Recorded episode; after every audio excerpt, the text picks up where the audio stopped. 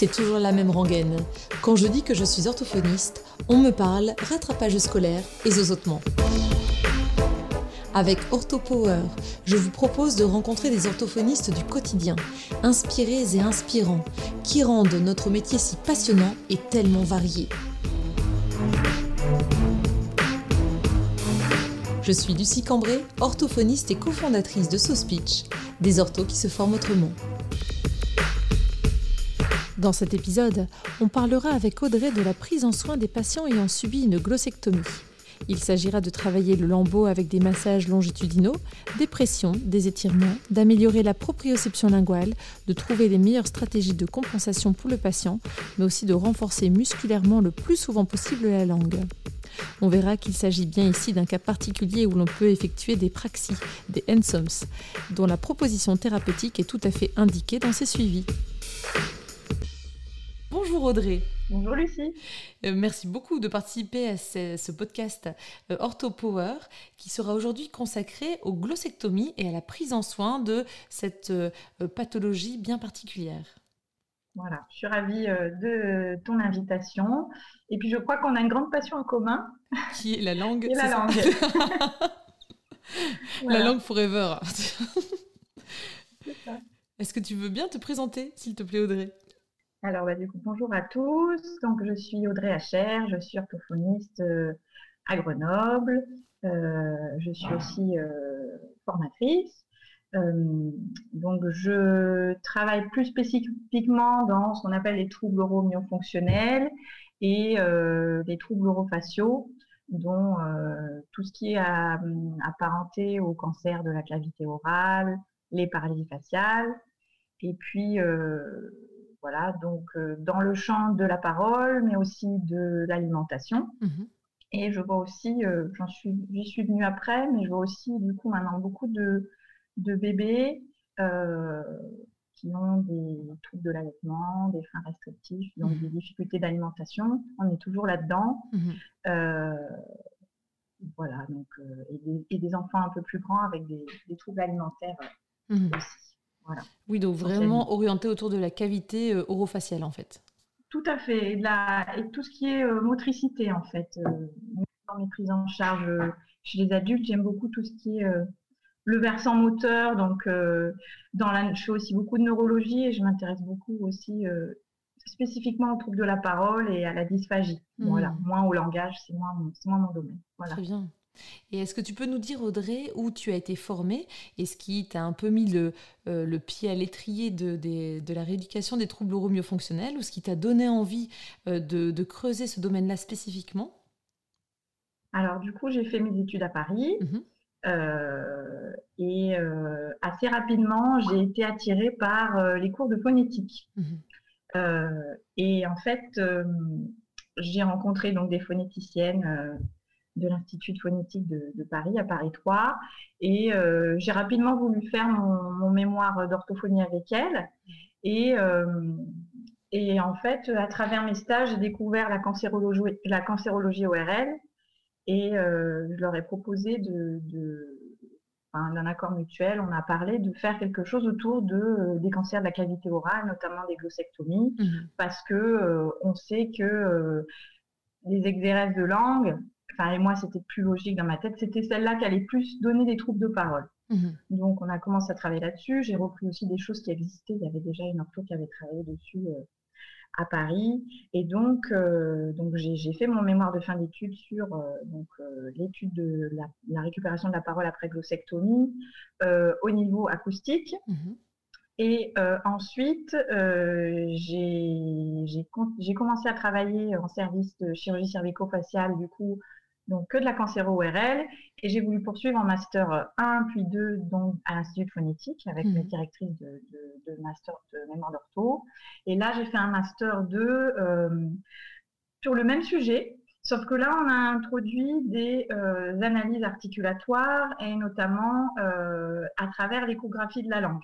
Donc, on a pris des mesures, on a mis au point des mesures. Et voilà, tout en continuant à travailler. Et puis, j'ai encore voulu continuer. Euh, à faire des études sur le sujet. Et après, du coup, j'ai commencé une thèse en 2010. Et cette fois, donc, je suis partie de Paris et je suis allée à Grenoble et j'ai commencé une thèse. Et là, c'est toujours dans la continuité. On a repris encore le même sujet, mais on a introduit des données euh, fonctionnelles, d'IRM fonctionnelles, mmh. pour voir au niveau cérébral comment le patient il s'adapte à euh, la nouvelle réorganisation de, la cavité orale et euh, l'effet de la rééducation, combien de temps ça prend, etc. Voilà, en gros, c'était ça. Pour les personnes qui ne s'y connaissent pas du tout en prise en soin de euh, patients qui ont subi une glossectomie ou qui ont bénéficié d'une glossectomie dans le cadre d'un cancer euh, qui a été euh, traité, est-ce que tu as des astuces à proposer ou, juste des informations récentes? Est-ce que les études scientifiques, les dernières études scientifiques révèlent des choses particulières par exemple? Alors moi, souvent, quand je, quand je parle de la glossectomie, j'explique aux gens qu'il faut toucher. Mhm. Voilà.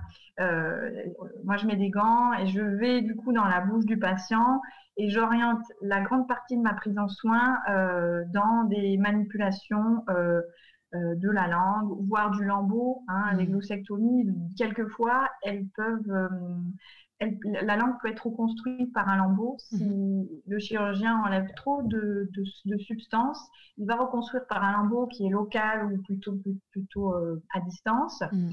Et là, il va falloir travailler beaucoup avec ses doigts le lambeau, mhm. euh, le lambeau sur la langue, mais aussi les cicatrices de la langue. Et des fois, pour les autres chirurgies, il y a des lambeaux euh, dans les joues, ou mmh. des fois le lambeau est pris dans la joue pour être posé sur la langue, il faut quand même travailler la joue. Mmh. Donc la priorité de ces prises en charge que j'enseigne en tout cas, c'est qu'il faut, euh, passer vraiment par une phase où il faut masser mmh. euh, des pressions, des, euh, des, massages longitudinaux, et après, enfin si le patient a des troubles de la déglutition, du coup on va en parler aussi rapidement, mais pour la parole en général je le fais après parce que toute cette détente de la face et ce travail qu'on va faire, ça va impliquer une amélioration de la parole. Mhm, tout à fait. Euh, après, pour les données scientifiques, tu disais, alors on avance à petits pas, l'échographie, bah, Marion Giroroux, vous en avez parlé aussi dans le podcast mhm. sur la recherche. C'est malheureusement pas euh, en France, c'est très onéreux d'avoir un échographe, donc moi j'en ai pas non plus dans mon cabinet. Euh, je m'en suis voilà, beaucoup servi, en tout cas pour l'évaluation, moins pour la rééducation, ça c'est Marion qui pourra plus vous en parler, mais ça serait génial qu'on ait cet outil-là euh, à disposition. Maintenant, il existe aussi des sondes d'échographie avec un port USB. Bon, il faut que le téléphone ou l'ordinateur puisse supporter quand même ce type de traitement d'image.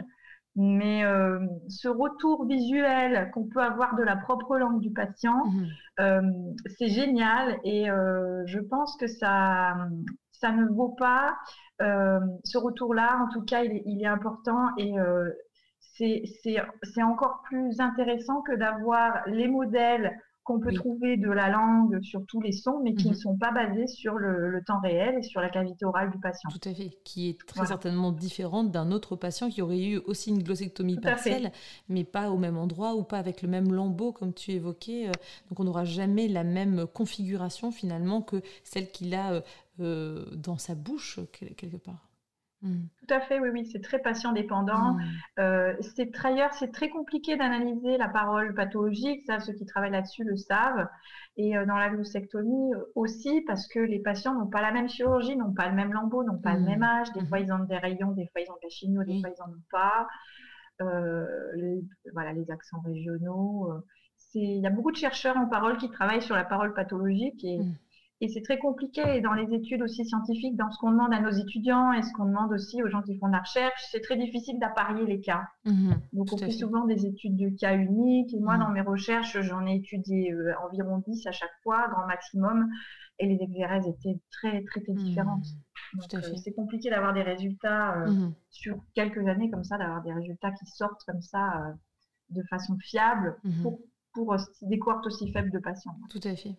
Tu as évoqué le fait que la manipulation était nécessaire. Le patient donc va apprendre à masser son lambeau, à venir euh, masser ses cicatrices pour qu'il reparte avec des massages des, de cicatrices et de lambeaux euh, à faire à la maison au quotidien, pluriquotidiennement? Oui, oui, oui. Et ben, ben, il y en a quand même très peu. Hein. c'est comme dans les paralysies faciales, il y en a quand même très peu qui se massent. Et là, en mmh. plus, c'est à l'intérieur. Oui. Euh, il y en a très peu qui veulent toucher, donc en général, on les, on les voit plutôt deux fois par semaine. Mhm. Euh, et puis des fois, voilà, ils ont peur, il y a les points. Alors on demande toujours euh, l'aval du chirurgien, bien sûr. C'est ça. Je, je, je, le rappelle, euh, je pense que voilà, ça a déjà été évoqué, mais il faut surtout bien, voilà, quand vous recevez le patient, demander en priorité le compte rendu d'hospitalisation et le compte rendu opératoire. Mhm. Hospitalisation pour savoir s'il y a eu des complications particulières, mhm. où il en était quand il est sorti du centre de rééducation de l'hôpital au niveau de la déglutition et de la parole et puis le compte rendu d'hospitalisation pour savoir quel lambeau c'est. Mhm. Euh, euh, parce que si c'est un lambeau euh, intraoral, vous allez venir masser, hein, comme je vous ai dit aussi, le, lambeau. Par contre, si c'est le grand pectoral, mhm. on va pas s'en occuper. Nous, c'est plutôt les kinés qui vont s'occuper de masser voilà, là mhm. où le lambeau a été pris s'il y a besoin.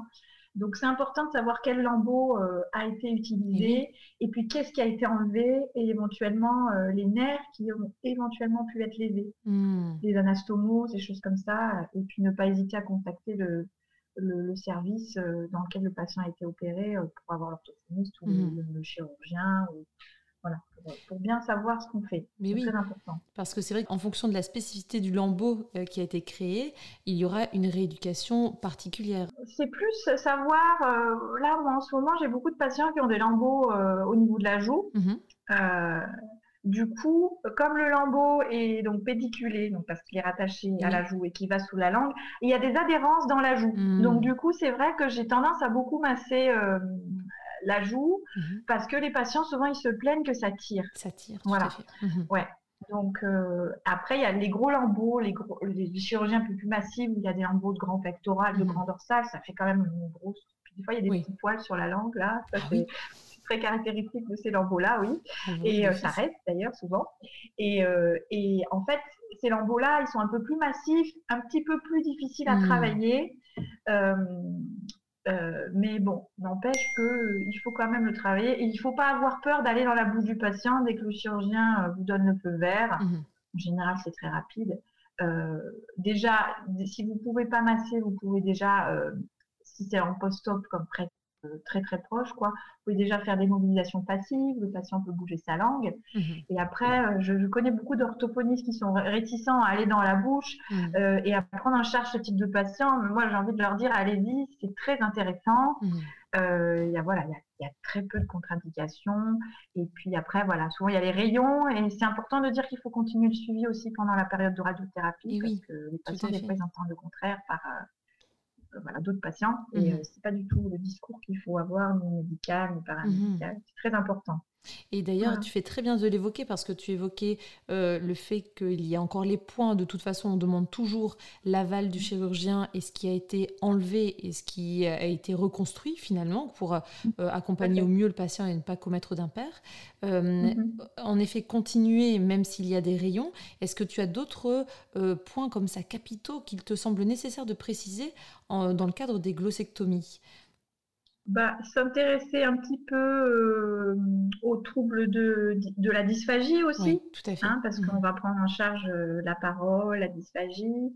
Euh, voilà, après, pendant la période de rayon, voilà, on sait qu'il faut pas mettre de l'huile sur la peau du patient mhm. parce qu'en période de radiothérapie, ça peut, voilà, ça peut mhm. brûler. Oui, tout à fait.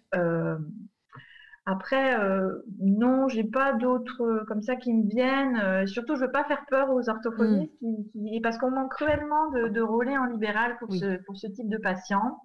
Et euh, le profil de ces patients a changé aussi, parce qu'avant, on avait des patients voilà, alcoolo-tabagique, beaucoup d'hommes euh, d'un certain âge. Et maintenant, on voit arriver euh, des dames, mhm. euh, des messieurs de plus en plus jeunes, sans mhm. facteur de risque alcoolo-tabagique. Mhm. Et ce profil-là a changé. Moi, j'ai eu beaucoup d'enseignants, des dames, notamment en activité professionnelle. Et j'ai beaucoup aimé la relation thérapeutique que j'avais avec elles. Et, et on travaillait vraiment très finement la parole parce qu'elles en avaient vraiment besoin pour leur, pour leur métier. Voilà. C'est ça. Alors tu disais que tu travaillais vraiment en manipulation, donc euh, euh, on sait que les massages sont très importants, intrabucaux notamment. Euh, est-ce que tu travailles toute la sphère proprioceptive aussi avec le patient? Alors, du coup, oui, euh, au niveau de son ressenti, justement, avec des techniques euh, comme l'échographie, mhm. euh, on peut lui dire est-ce que là, vous voyez votre langue est au palais? Est-ce que vous le mhm. sentez? Mhm. Après, si on a, voilà, sans échographie, bien sûr, c'est tout à fait faisable. Hein. On travaille beaucoup ça. Moi, avant de leur expliquer comment ils articulent, je leur dis comment vous faites, par exemple, un te. Parce que des fois, on va pas pouvoir avoir la langue sur la papille palatine. Hein. Si, si, la langue est le lambeau, il est pas très mobile, tout ça, on va ce qu'on appelle aller dans le sens de compensation, de stratégie de compensation. Et donc, je laisse souvent découvrir aux patients son propre mode articulatoire pour, pour les sons. Et après, on va essayer de s'approcher un peu plus de la réalité articulatoire classique. Mais si on ne peut pas, on va aller dans ce sens-là. Donc, c'est en ce sens-là que je fais découvrir. Après, voilà, je travaille aussi un petit peu la sensibilité. Mhm. Euh, voilà, c'est important avec des stimulations. On peut travailler le chaud, le froid. Euh, il y, a énormément de choses, euh, il y a énormément de choses à travailler euh, avec euh, avec ces patients. Et, je travaille après les massages. Je voulais rajouter aussi que je travaille beaucoup les étirements. Mmh et notamment, même à distance, j'ai déjà eu des patients qui avaient déjà eu une première rééducation et qui sont venus me voir euh, un an à deux ans après et en travaillant uniquement la protraction linguale. Alors ben là, on, travaille, on force, hein, forcément. Mmh. Là, euh, mmh. je leur dis de forcer. Euh, en accord avec le chirurgien, il n'y a, a, pas de souci. Et donc là, on arrive à avoir des, des belles protractions de langue, des beaux étirements. Il faut ah, vraiment étirer ça du mieux qu'on peut. C'est vraiment le massage et l'étirement. C'est très très bon à savoir. Est-ce que tu as euh, alors ça peut rejoindre peut-être des questions de patients. Pendant combien de temps je vais devoir faire ces exercices au quotidien et pendant quelle durée euh, étalée sur des semaines ou des mois? Est-ce qu'il y a une sorte de, réponse que tu apportes, même si chaque cas est unique, chaque patient est unique bien sûr, et chaque glossectomie est aussi unique Est-ce que tu as comme ça une petite idée euh, de, des réponses qu'on peut apporter aux patients qui sont inquiets de savoir s'ils vont devoir faire ces exercices à vie en fait? Moi, alors, en général, je vois par rapport à mes patients, mhm. moi, je fais beaucoup de prises en charge courtes en général au cabinet, mais ces patients-là, pour donner une fourchette, je les garde à peu près 50 séances. Mhm. Parce que c'est AMO 5, c'est 30 puis 20. Donc, euh, je les ai souvent pendant un an, voire un an et demi, parce qu'il y en a beaucoup qui veulent peaufiner, en fait et que moi, je prends souvent des photos. Donc, euh, en général, quand ils arrivent, je prends des photos de la langue. Si on mhm. parle de la glossectomie, c'est ça. Euh, de phase de profil en protraction. Mhm. Et je prends des photos régulières pour voir où on en est. Mhm. Voilà. Et plus la protraction s'améliore, au mieux le patient en général euh, s'améliore au niveau de la dysphagie et de, de l'articulation de la parole. moi, je leur dis toujours de faire les exercices deux à trois fois par jour et au moins dix allers-retours on n'est pas dans le cadre des euh, praxis bucco-faciales, euh, comme on parle souvent en anglais, les mm. NSOM, les, non-speech oral motor exercices. Là, c'est vraiment un entraînement moteur et on est vraiment, c'est presque de la musculation, du renforcement musculaire. Là, c'est vraiment impératif de faire ces mm. exercices mm. le plus souvent possible c'est pas une fois de temps en temps quand j'y pense, c'est hmm. vraiment deux, trois fois par jour des allers-retours. Et moi, je leur dis, il faut qu'ils tirent, hmm. presque qu'ils aient mal, hmm. parce que euh, c'est comme ça qu'on va travailler euh, les, muscles de la langue. Tout à fait. C'est ce que je leur dis. C'est vrai que par rapport aux praxis, on a eu déjà l'occasion de pas mal en discuter euh, euh, dans la littérature et tout ça. Il y a pas mal de choses qui reviennent. Euh, ça fait partie des cas bien spécifiques, la glossectomie et les opérations chirurgicales, où là, on va vouloir muscler les structures, les étirer, faire le maximum pour avoir une fonction qui soit rétablie, en fait. Les fonctions qui soient rétablies, masticatoire, de déglutition, de respiration. Donc là, on a besoin d'un entraînement sportif, en fait, de la langue. Tout à fait. Et d'ailleurs, on les évalue, euh, on les évalue avant. Mmh. Euh, et là, du coup, bah, je voulais parler de mes étudiantes. Oui. Euh, pour quand même, elles ont fait un super travail. C'est, on est en train de mettre au point, de publier une grille d'évaluation motrice de la cavité orale pour ces patients. Génial. Et donc, ça fait l'objet de deux mémoires. Du coup, je ne sais pas, je peux les citer peut-être. Bien sûr, avec plaisir. C'est Victoria Pluvy et Alix Vitos-Pommier. On a mmh. encadré ce mémoire avec Marion Girourou. Mmh. Euh, et donc, du coup, voilà, l'idée, c'était de mettre au point cette grille pour qu'on puisse s'en servir parce qu'il y a un manque d'outils mhm. pour ces patients spécifiquement glossectomisés ou, chirurgie de la cavité orale parce mhm. qu'on voilà, on s'inspire aujourd'hui d'autres grilles, euh, d'autres pathologies, des arthrites, mmh. faciales. Il n'y avait pas de grille spécifique, donc là, ça a été validé, oh, euh, ça a été étalonné donc sur des patients, des patients, sur des sujets sains. Donc, on espère bientôt qu'elle sera disponible. Et donc cette grille, elle permet, elle permet d'évaluer euh, en fait, sur euh, une trentaine d'items, on code de 0 à 3. Mhm. Euh, pour chaque mouvement de langue, on s'appuie en général sur des groupes musculaires. On demande des mouvements de langue, des mouvements de mandibule, des mouvements voilà, de joue. Et à chaque fois, on code de 0 à 3 en fonction de si le mouvement est, atteint ou pas. Mhm. Et ça nous permet de. C'est assez rapide, hein, parce qu'il y, y, a une trentaine d'items, c'est assez rapide, ça nous permet de la faire passer avant euh, avant la, rééducation, après éventuellement au milieu, mhm. pour avoir une évaluation fine de ces mouvements et savoir où on en est. Et, eh oui, tout à fait. et elle est valide, du coup, elle est, elle est, elle est donc la validation, c'est elle est censée mesurer ce qu'elle est ce qu'elle doit mesurer. Donc euh, mhm. Voilà, il y a deux mémoires d'ortho qui ont travaillé dessus. Et Super. J'espère que bientôt sera dispo pour la communauté ortho. Et très bien. Est-ce que tu serais d'accord et est-ce que tu penses qu'elle serait d'accord? On peut leur demander euh, en off mhm. euh, leur, leur, accord si ces deux étudiantes sont d'accord de mm, proposer, enfin en tout cas elles sont certainement orthophonistes maintenant, mais de proposer sous, cette, sous ce podcast en fait les différentes références de leur mémoire si ça intéresse du oui. monde. Oui, oui, oui, il n'y a pas de souci, oui, oui. Et après, ben voilà, on est en train d'écrire l'article. Mhm. Donc, euh, enfin, c'est surtout Victoria qui a bien travaillé dessus. Et donc, on est en train de le peaufiner pour que, pour que voilà, cette batterie, euh, enfin, cette évaluation soit dispo. Ah, c'était un manque et, euh, mhm.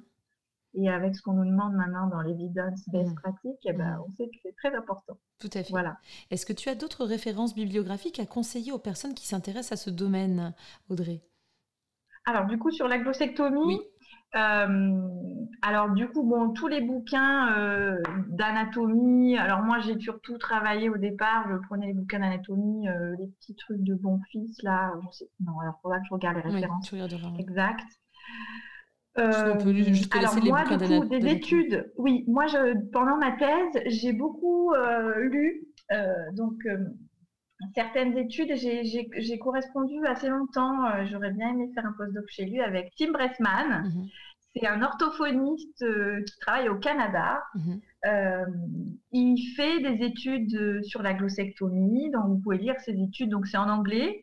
c'est en anglais, voilà. Si vous voulez échanger avec lui, il parle, il parle aussi très bien français. Mhm. Et lui, il a beaucoup travaillé aussi sur sur l'échographie. Mhm. Et euh, il y a aussi euh, une équipe à Édimbourg mhm. qui a beaucoup travaillé aussi sur la glossectomie. Après, les études médicales sur la glossectomie, il y a beaucoup de choses au Japon. D'accord. Hein, c'est japonais, email, Nishi, ça vous trouverez les références dans les, dans les, dans les mémoires d'ortho. Et puis, s'il y a besoin, moi, vous trouvez facilement ma thèse sur Internet si ça vous intéresse. Ah oui, avec plaisir. Comment s'intitule ta thèse pour que je puisse aussi mettre la référence sous ce podcast Alors, ma thèse, oulala, là là là, bonne question Tu ne sais plus. Euh, si, je l'ai. Tu l'as. Euh, corréla cérébraux de l'adaptation de la parole après exérèse de la cavité orale. D'accord. Ma mémoire, en temps 2014, ça commence à dater. donc, elle est consultable gratuitement sur TEL, TEL, mhm. donc euh, Super. sur voilà, les archives de, de TEL.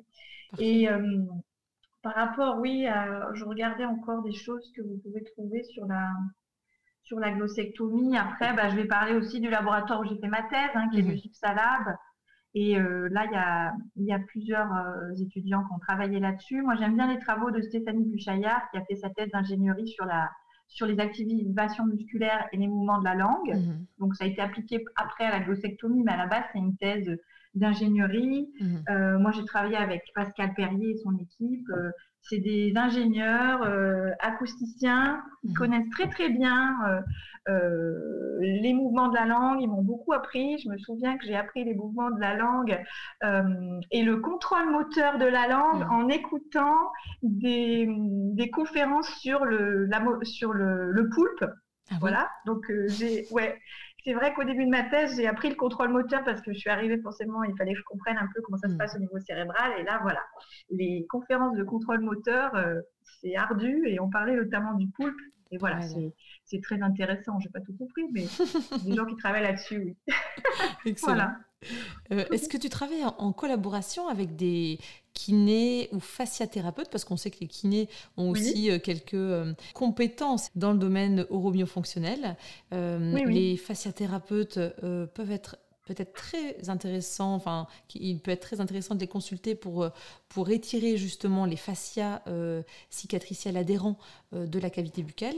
Comment ça se passe pour toi, Audrey? Ouais, ouais.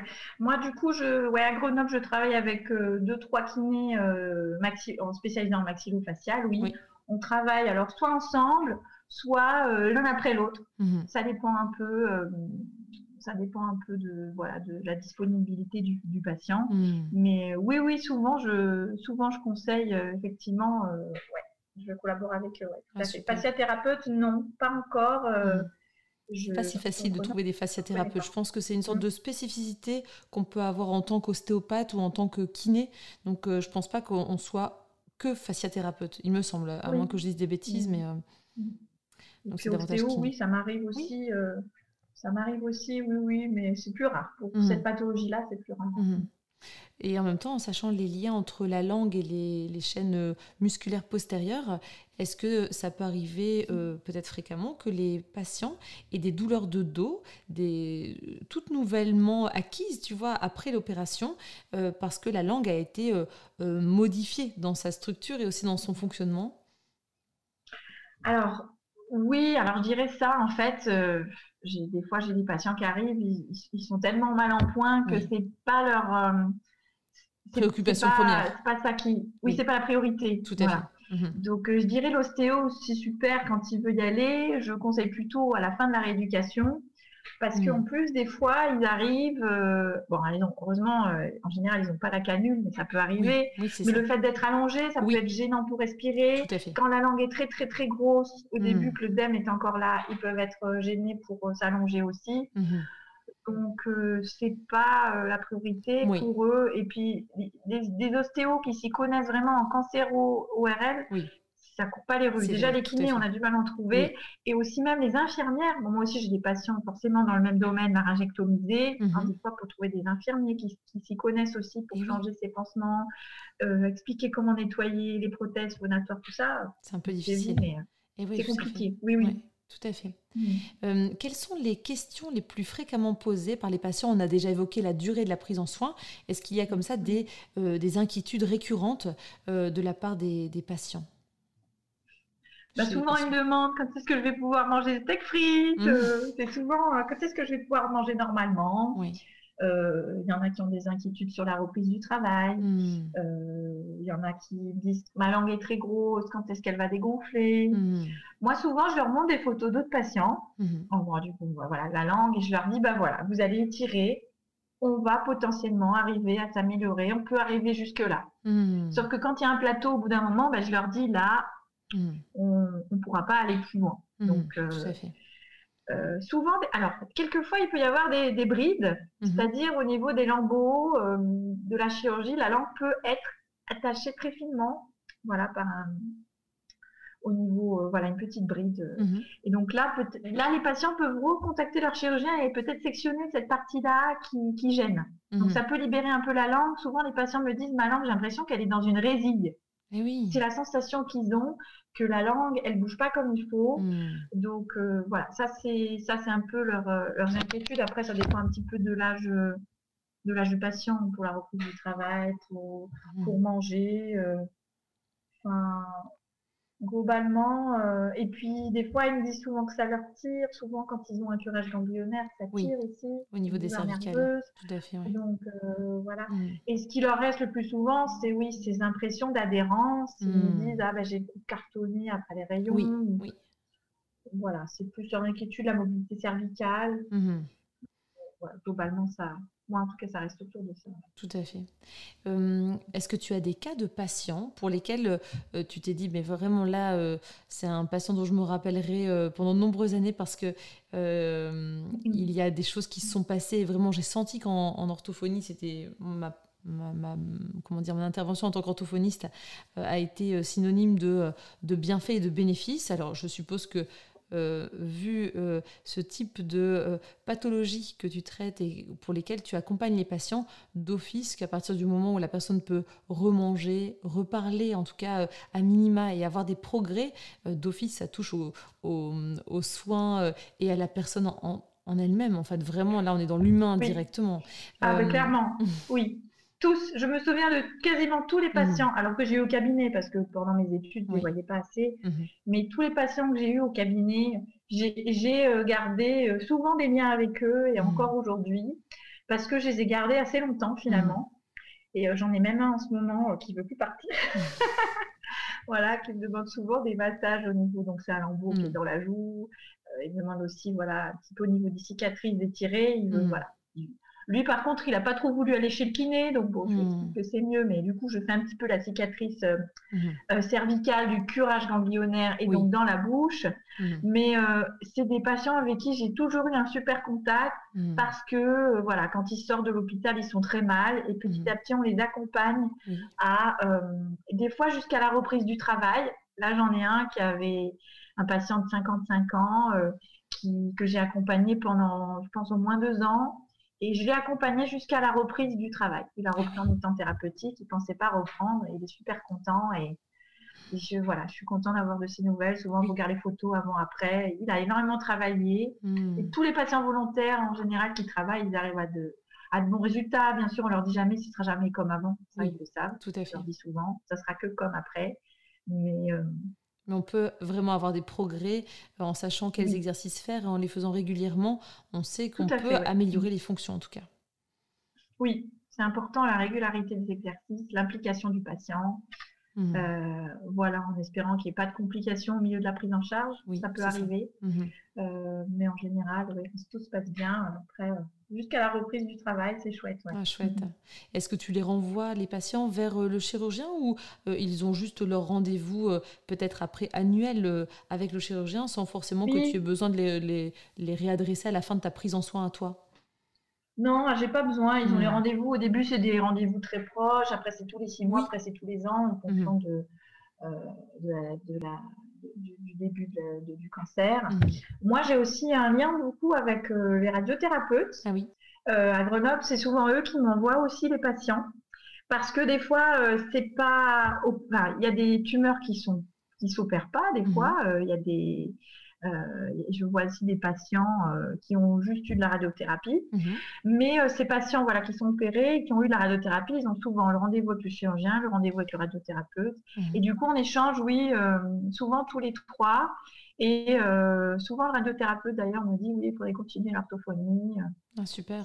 C'est vraiment chouette comme, euh, comme relation thérapeutique. Ah bah, c'est très bon euh, à savoir parce que finalement, quand il y a présence de tumeurs non opérables, euh, parfois, on pourrait se dire en tant qu'orthophoniste, je préfère ne pas faire d'exercice, ne pas solliciter. Et donc de savoir que un contact peut être pris avec le radiothérapeute, ça peut être rassurant. Et puis savoir qu'on n'est on n'est pas en train de solliciter à fond la, la tumeur aussi. Enfin, faire partie des, des angoisses ou des inquiétudes, des appréhensions des orthophonistes non, après moi je vois surtout, là je parle de non opérable, ça ne veut pas dire qu'on peut rien faire. Hein. Ça ne veut pas dire que voilà. C'est là je parle, j'ai des fois aussi des tumeurs au, niveau de l'oropharynx. Oui. Euh, alors je sais plus bien pourquoi ils opèrent pas, ils font plutôt des rayons. Mhm. Ça se passe bien, je peux mhm. les voir aussi. D'accord. Sur la langue en général, euh, même si c'est petit, mhm les chirurgiens préfèrent enlever. D'accord. Et d'ailleurs, ils ont, euh, j'ai, j'ai quand même beaucoup de patients aussi qui ont eu que de la chirurgie sans radiothérapie. Ah et puis les autres, c'est chirurgie radio-chimio. Hmm. Euh, par contre, juste radiothérapie sur la langue, non, il me semble pas que j'en ai eu. D'accord. Donc c'est plutôt les le reste de la cavité. D'accord. Ouais. Oui, donc hmm. tu fais bien de le préciser, très bien. Oui, oui. Et euh, voilà. Et que radiothérapie, ça ne veut pas dire qu'on peut rien faire pour le hmm. patient. au contraire, des fois, c'est peut-être mal placé et du coup, c'est hmm. peut-être pour ça. Hmm. D'accord, tout à fait. Très bien. Bon, bah, c'est super parce que là, tu as apporté pas mal d'éléments, Audrey, pour nous sentir plus à l'aise, très certainement, si on n'était pas forcément à l'aise avec les glossectomies. Est-ce que tu as quelque chose à rajouter, Audrey? Eh ben ouais, du coup, je, je voulais vous dire de, ben, n'hésitez pas à vous documenter. Euh, voilà, si vous voulez plus d'infos, moi aussi je suis dispo si vous avez besoin. Ah, euh, et puis euh, n'hésitez pas aussi à contacter les collègues de centre de rééducation parce que mmh. les, patients quand même avec des, grosses chirurgies vont souvent en centre de rééducation. Mmh. ORL et du coup vraiment documenter, faire des stages, euh, même si vous êtes diplômé, faire des stages dans ces centres-là, euh, les centres de lutte contre le cancer. C'est vraiment là qu'on apprend, moi je trouve. Mmh. Euh, moi, tout ce que j'ai appris en cancéro, je ne l'ai pas appris au cabinet, je l'ai appris mmh. en travaillant à l'hôpital, en allant voir les collègues dans les centres de réduc. ne, pas, ne, pas avoir peur voilà, de travailler là-dedans, de dire hmm. des, crachats. Je sais que souvent on dit les crachats, les sécrétions, le sang. On en voit très peu finalement. Oui, il mm. peut avoir peu des crachats, des sécrétions. Mm. finalement, en ce moment, on a, on a tout un, masque.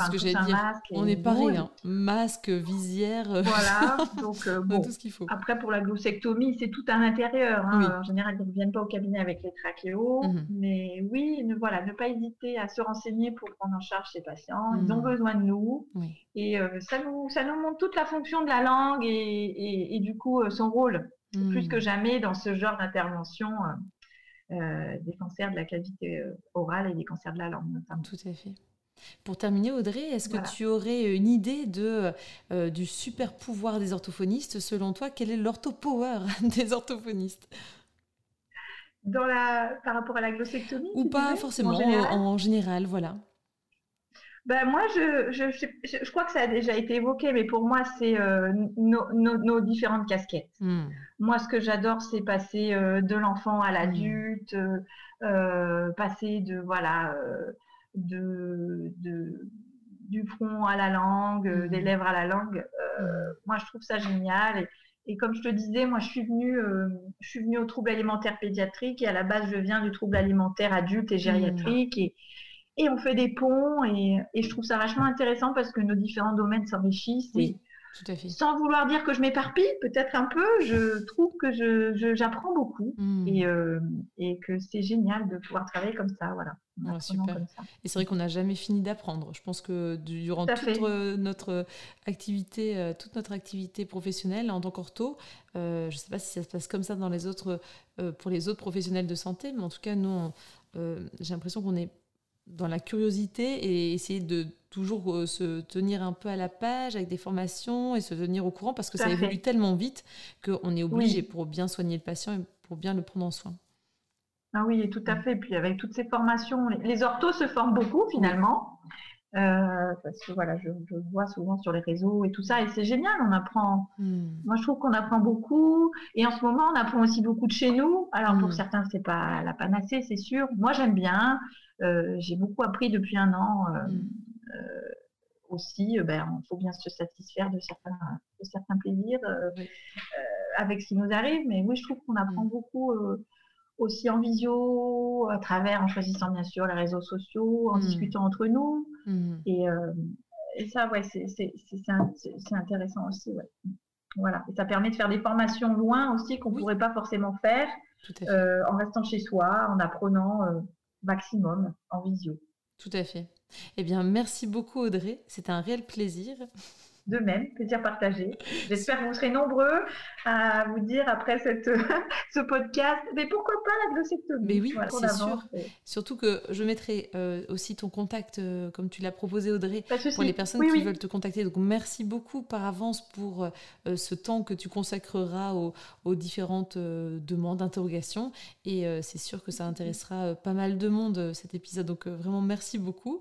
Et je te souhaite une bonne continuation Audrey. Bah oui, merci, à bientôt. Merci, au revoir Audrey. Voilà, j'espère que ce nouvel épisode d'OrthoPower vous a plu. Si c'est le cas, je vous invite à vous abonner sur votre plateforme de podcast favorite, d'y laisser un commentaire et une note 5 étoiles pour que notre métier soit connu et reconnu.